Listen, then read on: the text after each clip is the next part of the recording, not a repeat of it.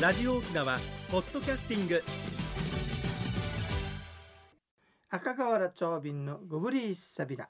放送759回目の今日は7月の24日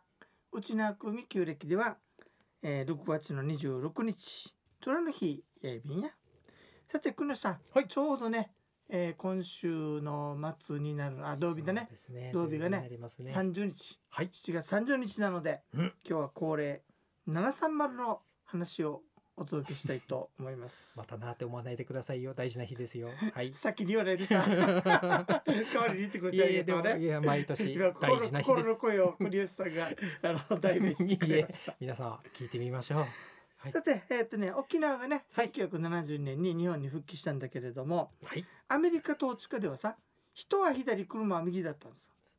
交通法がそうねですね、うんはい反対だったわけね、日本とねはいでそれで復帰した時に困ったことが起こったんですねなんでしょ実は国際条約でねうはい一国は同じ交通方法を使ってくださいという決まりが国際条約であるんですよ。そうなんですねということはじゃあ日本に復帰したのではい沖縄の交通方法を日本と同じにしないといけないわけ。一つにしなさいうんっていうことですね、国際法上ねはいでそれが、えー、と本来だと復帰してすぐやるべきなんだけれども、やっぱ準備とかいろいろ期間があってですよ難しい大変でしたかったわけね、はい、それで1975年はい海洋博でたくさん人が来るだろうとはい、その時に合わせてやろうっていう最初計画だったわけさ。うん、ところがね、3年しかないわけ準備期間がそうするとうん すごいですね三年で短すぎるっていうことでね、はい結局伸ばし伸ばしにしてはい1978年うんの7月30日、はい、ね中途半端な日であるよねいやいやいや、はいでも730とうん覚えられるこの日になりましたやったので交通法を変えましたはい人は右車は左っていうね今現在の交通法を年功したで栗さんが言う通り、はい7月30日にやったので、はい730そうですよといねうふうに通称呼ばれておりますはいこれねなんで毎回あのこんなに取り上げるかというとね、はい長瓶内の理由があるわけはい、実は世界中の国々で交通法を変えたっていう例がうん非常に少ないわけ、まれです正確に言うと2例なんですねはい大きな貴例重とでしてすは、ねスウェーデンは国を挙げて実はあの変えたんですはいダゲンダゲン H だったかな、H が何と続くか分かんないんだけど、はいやっぱり交通方法の変更の日って意味らしいね、あスウェーデンねやっぱ記念日うにん、これもスウェーデンは国を挙げてうん交通方法を変えましたうんうんでそれ以外で例で言うと、はい日本国の沖縄県だけだろうけ不思議だから非常に世界的に言っても大変貴重なはい体験をしたということがあるんでね、うんはい毎回毎回こんな風にあの特集をしてるわけなんですけれどもはい面白いのがさ変えた理由ですよ。まあ今言ったように国際法があると。はい2番目はさ日本復帰して他府県からどんどん人がやってくるだろうと。そうなると、早く交通法を変えないと危険でしょ。そうですよねそのため勘違いにで変えないといけない。はい2番目の理由。はい3番目がさうんうん書いてあるのはこの報告書の中にうん。変更するということを分かっていてそれに備えてうん県民の80%がはい右ハンドル車に変えてると、あもうもうはうんいだから今更中止とか変更はできないとそうですそうです書いてあるんだけどねよそれははい3番目はいいわけっぽいなと思ったりするんだけどもね 後付けかもしれませんねかもしれないね。はいまあというわけではい1978年はい7月30日の午前0時をもって車がストップそして6時かなかはら、い確か六時ね、6時間の間に全部やりす遂ごげいてですね交通法が変わったというのが沖縄の長い一日でした。えー今日はね、はいえーっと730交通法変更の話をしてるんですが、これさいいこと言ってくれた。なんでしょうスウェーデンには映像残ってるのかな、多分残ってると思うんだ残っけてれるどんでしょうも、かねただあんままり見たことがないわけさ。はいなのでそうなんです沖よ縄県にねうんうんやるときはイギリスから、特にイギリスからはいイギリスと日本だけなんですよ今この方法は、はい大きな国で言うとね、はいだから取材たくさん来ていたらしい海外海外からもたくさん来ていたへえそうでねスウェーデンなんだだけれけども、はい、沖縄県とちょっと事情が違うわけさなんでしょスウェーデンっていうのは隣の国と接してるでしょうはいししてますなのでうん左ハンドルの車も輸入してたわけさすでにおーそれうとですボかルボとかねはい向こうで作ってるあおうおのうおう国産車もはい左ハンドルだったってへ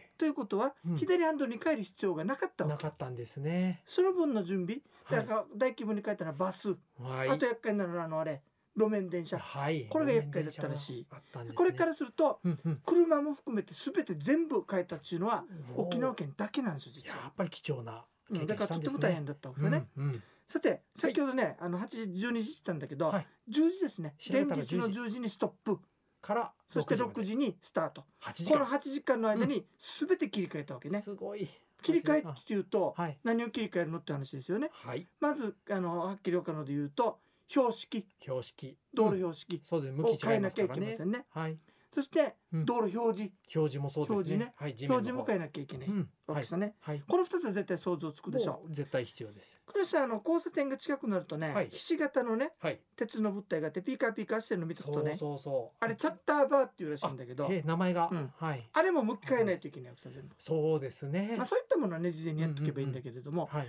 8時間でこの作業全部できるかっていう話よそうなんですよこれはもっと怖いのはね、うんうんうんガードレールがアメリカ接続だったもんだから、うん日本接続に変えなきゃいけないわけよ。はあでガードレールも直さないといけなかったんですよはあこれは大掛かりうんうんでねそこで実はねあの県警当時県警の方でねはいえっ、と何だったかな、えー県警の方でね、はい、あほかまさんだねほかまさんか。ほかま県ほかまさん系かのなうんほかまさちょっんとえっ、とねちょっとしらあのまあちょっと同棲してるんで後でちゃんと調べますけれどもはいそれ県警の部長さんがねはい当時の部長さんがはい案を出したわけ。なんでしょカバーエンドテープ方式というのを作りました。うんはい何かうはい古い表示にははいいった新しい表示を作らないといけないでしょ。はいやったらこれと混乱するでしょ。そうですね新しくやったものに黒いカバーテープを貼っておくわけ。うんうんうんうんうんで当日になったら手剥がす焼く焼くわけよ。はい焼く剥がしで焼くわけ。うんうんうんしたらなくなるでしょ。なくなでる下出てくるさ。はい逆に古い表示には貼るわけ。はいそういうことですね後で消せばいいわけですよ。うんうんうんカバーエンドテープ方式って言ってそしてゆっくり回収そうゆっくり回収するねんね表示表示もね標識は簡単になるわけよ。うんうんうんこれに比べたら、はいなぜか新しいものを最初から作っておいてはいカバーが来ておくさ。そうですね人は左車は右っていうね、はいでそれを逆に今度はうんうん新しい様式を出して古い様式にかけるわけはいこういうことをやったわけよ、かぶせ替えですそうそうねそうこうしてねはいこうしてはい10に、えー10時にストップはい6時の間にやったわけさねすごいですでねそれ映像を見たことがあるのよはいその作業のうね、んそれ見たらね県警の本部に「はいジェリリン」って取ってねはい「はい国頭地区南郷線終了」って線引いていくわけうさ、わーすごいうん、そう取りまやってチとェッめクしたていったらしい非常に大変な作業だったわけ緻ね密な作業でしたよねでねきっとうん覚えてなかったんだけどよ、はい映像を見たら恐ろしいことがあったなんでしょうか前日が台風だったんだまた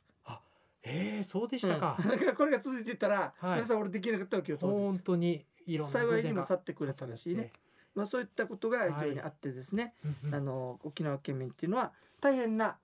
ことを経験したわけですよはいだからこんなにね、うんうんえー特集するわけなんだけど最後にねはい俺見てた記憶があるんだけどなんでしょうヘッドライトを取り替えないといけないんですよフロントのライトおーはいなんでかというとねはいあのほら通行方向によって左側に照らすようにうんうんうん設定されてるんです設置よ、されてますねでもじゃあ当日変えたら大変でしょはい危どうないするのとうん事前に変えなきゃいけないわけですそようですねそしたらはい反対側を照らしてしまうから対対向車が危険でしょ危険ですどうするのって真ん中にテープ貼っていたよここれ覚えているわけさ車にテープ貼っうんて真ん中にライトのねね覚えてたわけはいそしたらあのーこの番組にも出ていただいたけどうんあのフィルムのねはやっいてるあの牧江さんはい松井さんはい奈々様の映像を見せてくれたんだけどうもんうんうんやっぱり貼っていたね綺麗にねいやーすごいち知な恵みでにすよねそれもこれ全部取り替えたわけさなはい取り替えたライトさはいどうしたのって不そうそうどうしたん思議でしょょ全部バキバキ潰して産業廃棄物として潰してたあーもったいないねすごいもったいないですでもね多分再利用できないまっあてでいうこきとなないんだろうねうんはいでまあしょうということでねえー、730の話一応一旦終了となりますが、はいまたメモリの後に時間があればお話してみたいと思いますそれでは次のコーナーです一に運動二にメモリン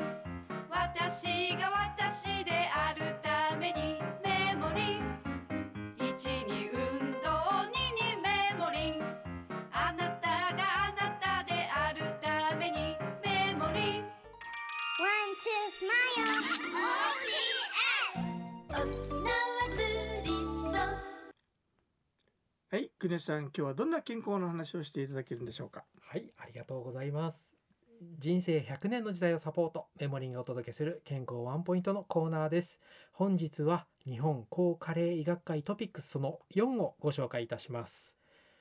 6月に開催された第22回日本高加齢医学会総会から今週も最新の話題をお届けいたします。フレイルという言葉に聞き覚えはありますか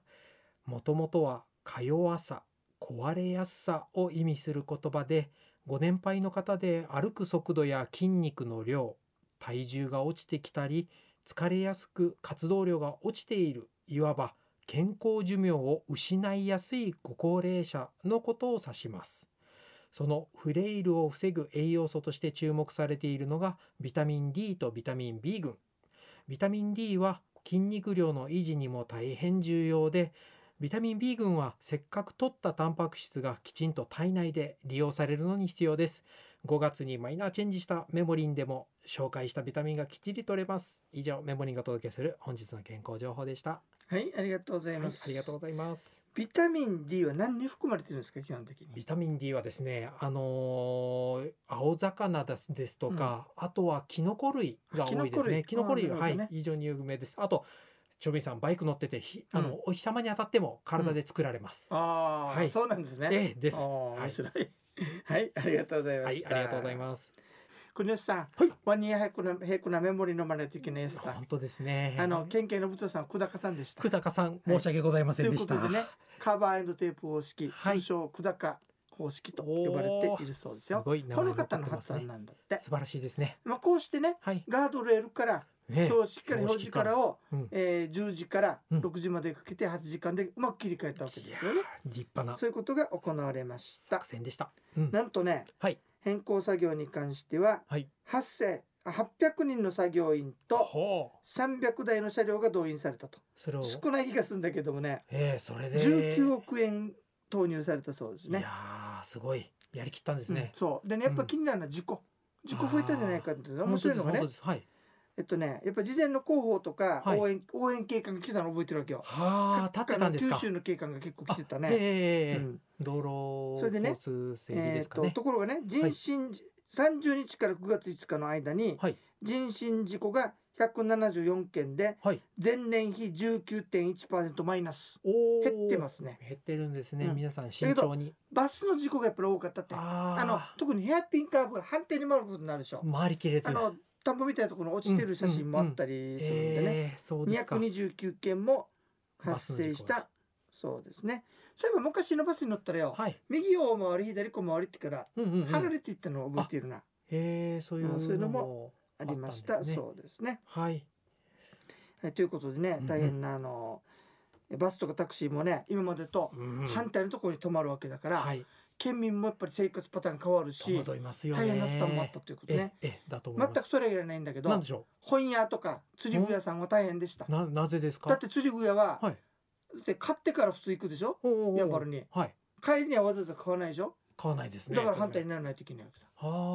あ、そうか。本屋もそうよ、バスに帰りのにの買うでしょ、一級売れに行もきね。が変わるわけですね。そうそういったことは人の流れの違そういったことは影響なかったと言ってるけれどもいや、ー大変な影響があったなとん思うんででしす。ょうね。現にあの本屋がね、うん、うんうん移動したとかなくなったのも結構あったんでね、うん大変だったと思いますよ。はい。まあそういったね、あのーことは書いてなかったわけ、県の報告書にはね。うんどちらにしろはい。一晩にしてね、はい。交通方法が変わったということでね、はい。大変世界的にも珍しい経験をした沖縄県民うん730。はい。忘れないで残していきたいなと思っておりますね。はいさっきそういえば整理したらよはい。中学校の資料が出てきたわけさ、なんでしょうね政治経済かなんかのよ、うん。うんうんうん。ちょうど730の年だったから730のマークがついてた。おお、教科書にも工夫があったんですね。はいいいですね。えというわけではい。国吉さんはい。またあの谷卓さんからメールが来てるから今日ははい。わざとわざと国吉さんに呼んでもらおうかこな。れは挑戦ですね。はい。では、うちな口講座の結果出してよ。読ませていただきます。えー、長斌さん、国吉さん、ウキミシェビティ、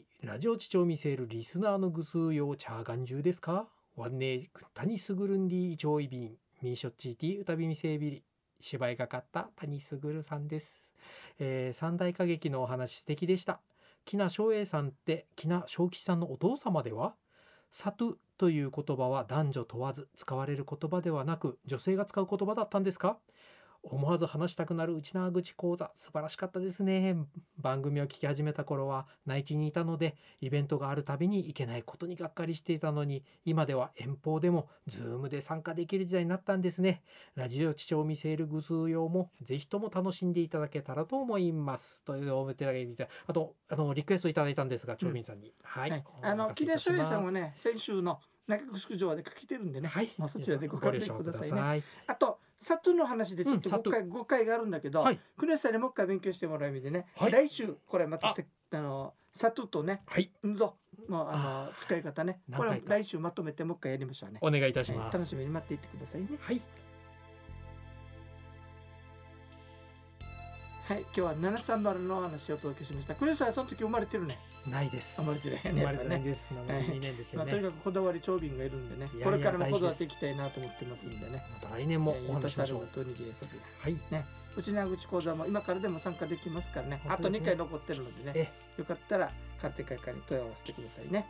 えー番組のご案内や赤川の長瓶とメモリーの国吉 IB タウンまた中日打ち込み装置一平二平でビュー